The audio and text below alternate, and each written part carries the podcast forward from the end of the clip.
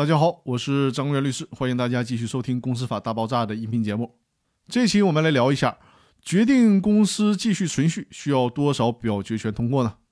申请人已经提交了要求公司强制清算的申请，之后又改变主意了，想要撤回申请，这是可以的。不过呢，需要具备一些条件。首先，提出撤回申请的人必须是申请人，或者是经过申请人特别授权的委托代理人，比如说委托的律师。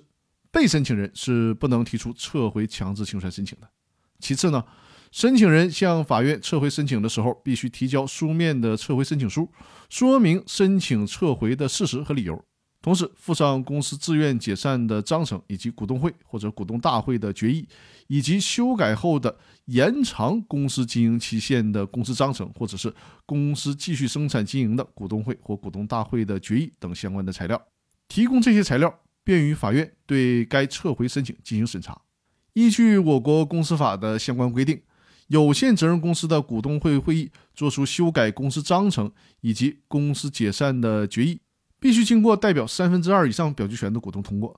股份有限公司的股东大会作出修改公司章程以及公司解散的决议，必须经过出席会议的股东所持表决权的三分之二以上通过。